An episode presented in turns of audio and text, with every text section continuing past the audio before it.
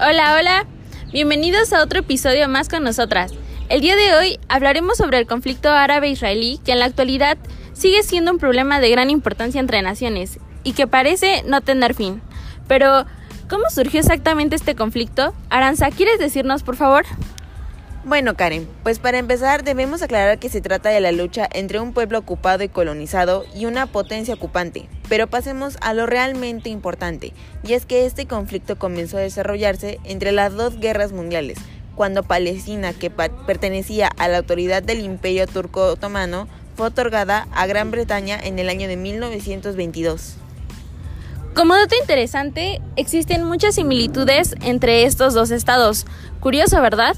Por ejemplo, la mayoría de sus ideas son similares, sobre todo en lo que respecta a la religión, pues ambos justifican su existencia y accionar desde fundamentos religiosos.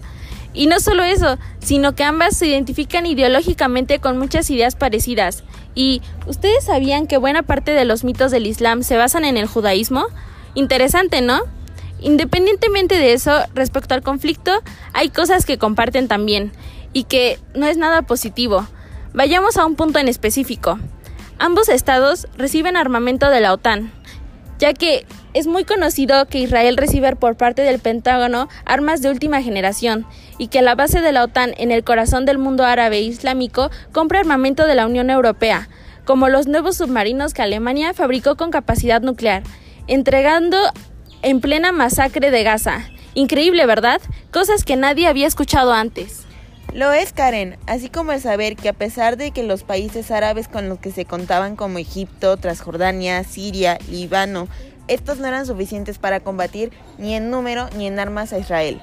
Algo muy importante de agregar a todo esto es que por parte de los árabes, quienes más resintieron todo esto fueron los palestinos, pues la situación que se había vuelto una pesadilla para ellos, fueron obligados a abandonar sus casas y todo eso se convirtió en una masacre civil.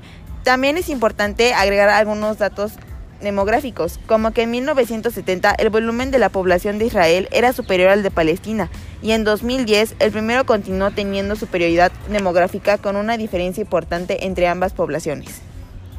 ¡Wow! Así como tienen similitudes, parece que también tienen diferencias, pues al parecer los israelíes no están de acuerdo con la lucha.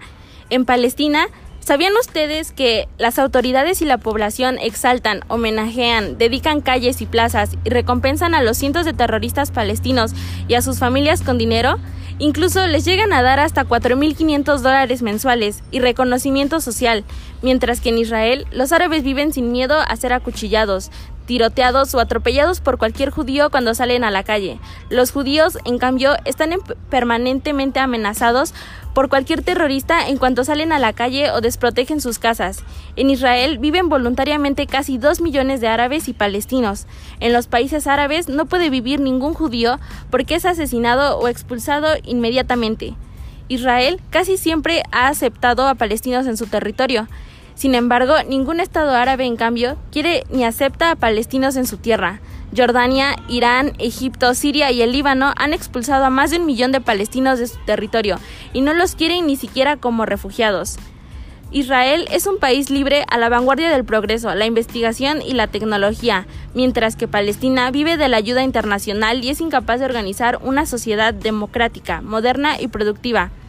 Los palestinos son educados en el fanatismo antijudío y su principal objetivo es acabar con Israel. Aranza, ¿quieres seguir diciéndonos esta información, por favor? Bueno, pero al final de todo esto nos damos cuenta de que hasta los países que parecen tener más en común son también capaces de ocasionar conflictos que se convierten en las peores situaciones que se pueden llegar a presenciar. Pero por ahora eso será todo de nuestra parte. Sigan con nosotras y nuestras compañeras en nuestro podcast. Hasta pronto. Hasta pronto.